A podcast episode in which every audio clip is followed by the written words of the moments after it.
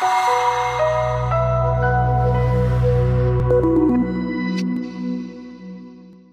Bienvenidos a BTG Podcast, a través del cual todas las semanas compartimos con ustedes entrevistas a economistas, estrategas y analistas, quienes nos entregan su visión acerca de los mercados y la economía global. Soy Catalina Edwards y hoy hablamos sobre las perspectivas económicas para el futuro de Chile, luego de conocer la decisión de tasas del Banco Central que sorprendió y también un IPOM que es bastante preocupante, sobre todo respecto del crecimiento. Saludamos hoy día a Pablo Cruz, él es economista jefe de BTG Pactual Chile para analizar el detalle de estas informaciones en esta semana tan noticiosa. Pablo, ¿cómo estás? Un gusto saludarte.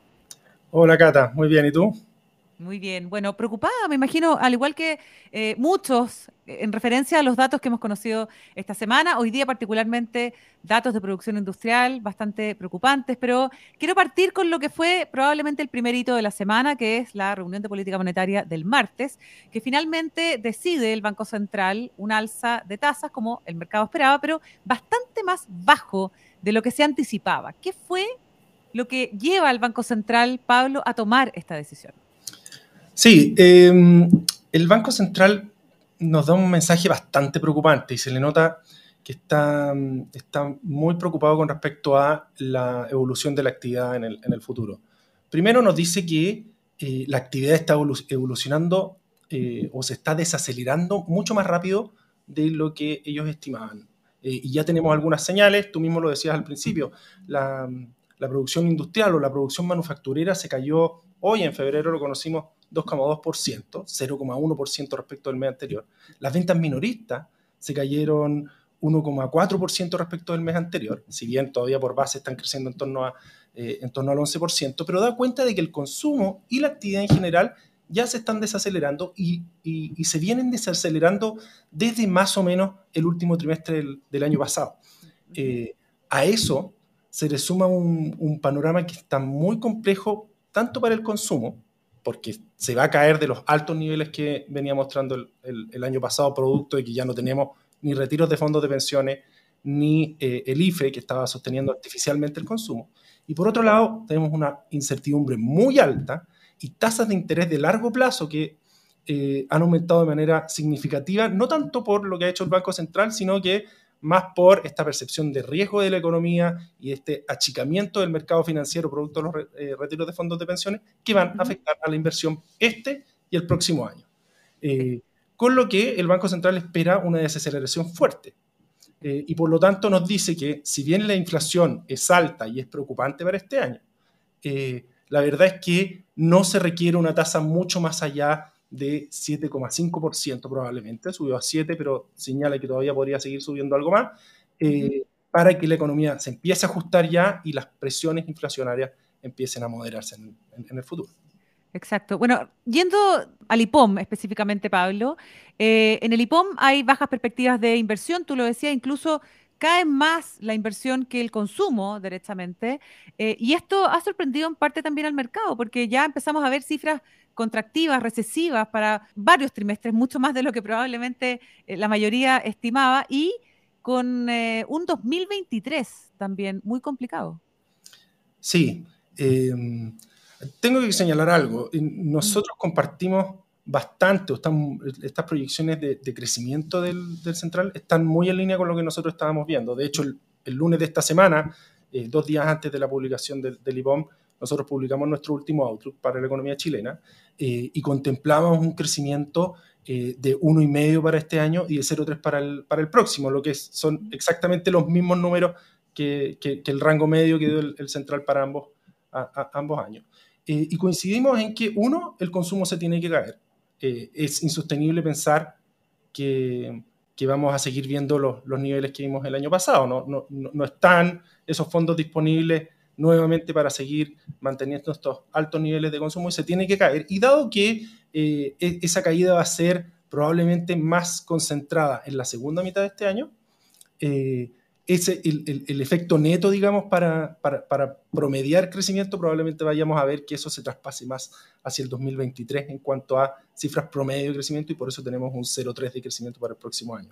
¿okay? Tenemos una muy baja eh, base de comparación este año con respecto al, anterior y por eso eh, los números se van a ver más feos el próximo año que este. Y en la inversión, Bueno, resulta que tenemos un montón de frentes abiertos. Tenemos la, convención eh, eh, constitucional, digamos, que va a definir todas las reglas del juego y eso es una, una fuente de incertidumbre per se y muchos proyectos de inversión, grandes proyectos de inversión, van a esperar a ver qué es lo que sale de ahí para decidir si se invierte o no. Las decisiones de, postergar, digamos, eh, inversiones cobran más valor en la medida en que hay alta incertidumbre y eso está haciendo que la, incertidumbre se la, perdón, la inversión se caiga este año. Y además, como te dije antes, tenemos tasas eh, de interés de largo plazo, que son las relevantes para estos proyectos de inversión, que también son muy altas y que inhiben también la, la, inversión. Por lo tanto, vamos a ver caídas en la inversión tanto este como probablemente el próximo año. Sí. ¿Hay foco hoy día en el crecimiento, preocupación real en el crecimiento de nuestra economía, Pablo, con la cantidad de ruidos que tenemos al interior? Eh, en simple no. Si uno, si uno ve el debate público hoy en día, eh, estamos hablando de sistema político, estamos hablando de, de, eh, de, ayudas que se pueden dar, estamos hablando de reformas tributarias, pero nadie está hablando o no hay una discusión en serio de cómo hacer que la economía vuelva a crecer, eh, que es, eh, está, ampliamente documentado que es la, mejor forma o la mejor política pública para superar la pobreza y para reducir desigualdades es justamente eh, el crecimiento económico, y eso está totalmente fuera de la discusión. Exactamente. Un desafío que tiene por delante el Banco Central, bueno, por, de pronto es el control de la inflación, ¿no es cierto? Su objetivo número uno, pero también controlar y manejar las expectativas de la inflación. ¿Está cumpliendo ese rol hoy día el Banco Central, Pablo Cruz? Em, si uno mira las expectativas tanto en precios de, de mercado como en las distintas encuestas que hace el Banco Central, vemos que las expectativas a dos años de inflación están desancladas, están lejos de 3. Dependiendo de la encuesta que uno mire, puede estar en torno a 4 o en torno a 3,7, pero, pero por ahí, eh, lo que ciertamente es un problema para el banco. Eh, ahora, la pregunta es, ¿qué es lo que tiene que hacer el banco para anclar esas expectativas? El banco puede tener eh, fundadas razones, y es un poco lo que, lo que señaló ayer en el BOM, de que la inflación debiese caerse más rápido de lo que están esperando los agentes de mercado y, por lo tanto guiar las expectativas de vuelta a tres mediante argumentos económicos que hagan que, hagan que eso pase.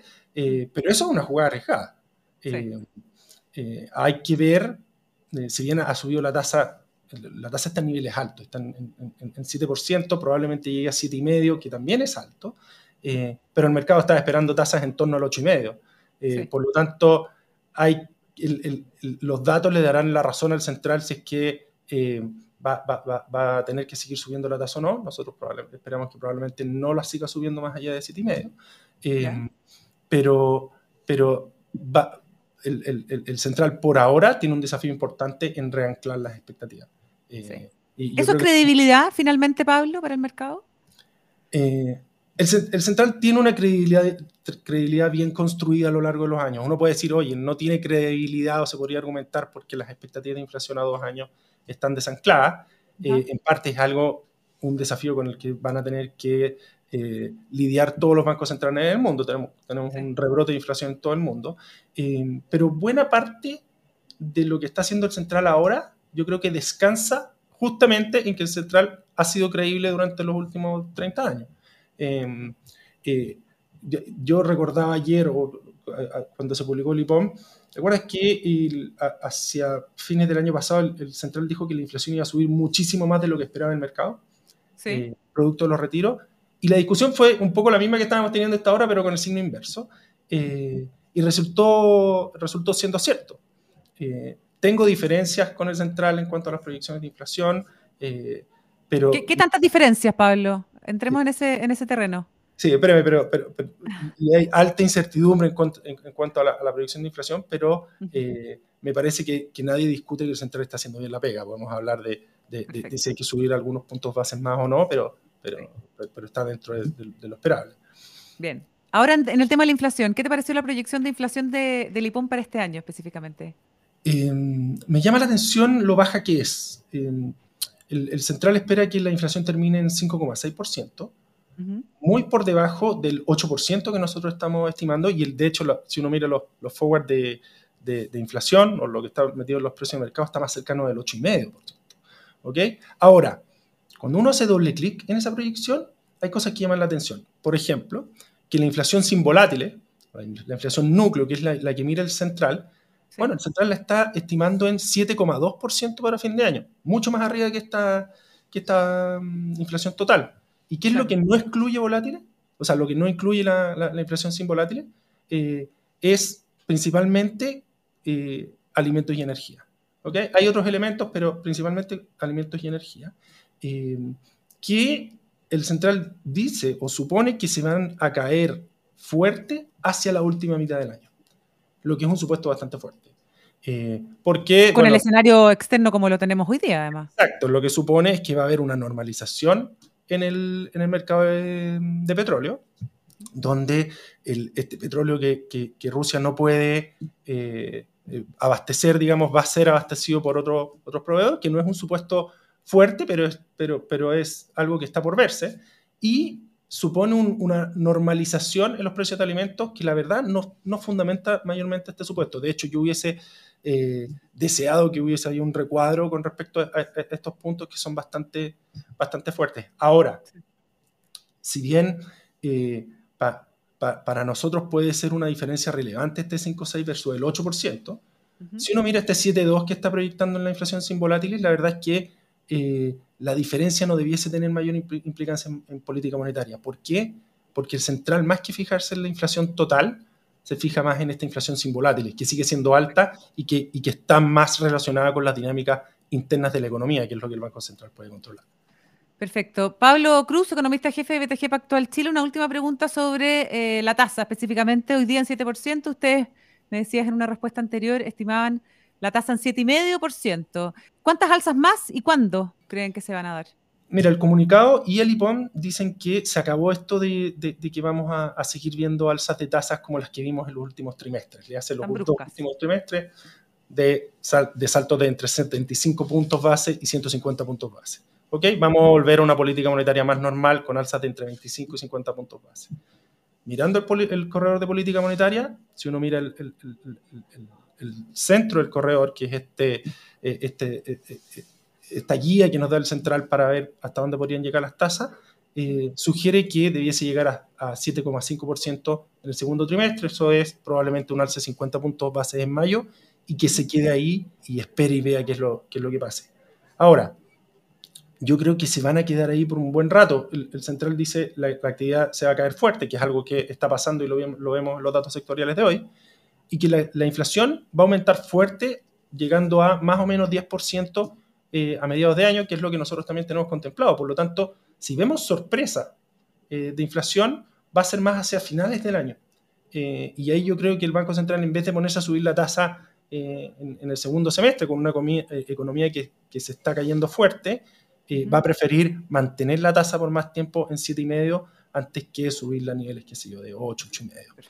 Em, lógicamente esto supone que no vamos a tener eventos anormales, o sea, no hay un quinto retiro o no hay un IFE o alguna cosa así, que eso es, es, alterar mucho el, panorama. Tema para una próxima entrevista, pues Pablo. Ver las resoluciones que van saliendo en los artículos de, la Convención Constitucional. Muchas gracias por haber estado hoy día con nosotros en una semana tan, tan noticiosa. Ah, encantado. Bien. Pablo Cruz es economista jefe de BTG Pactual, hoy en BTG Podcast. Que te vaya muy bien. Muchas gracias, tú también, que muy bien. Y ustedes amigos, atentos a las actualizaciones de BTG Podcast. Hasta pronto.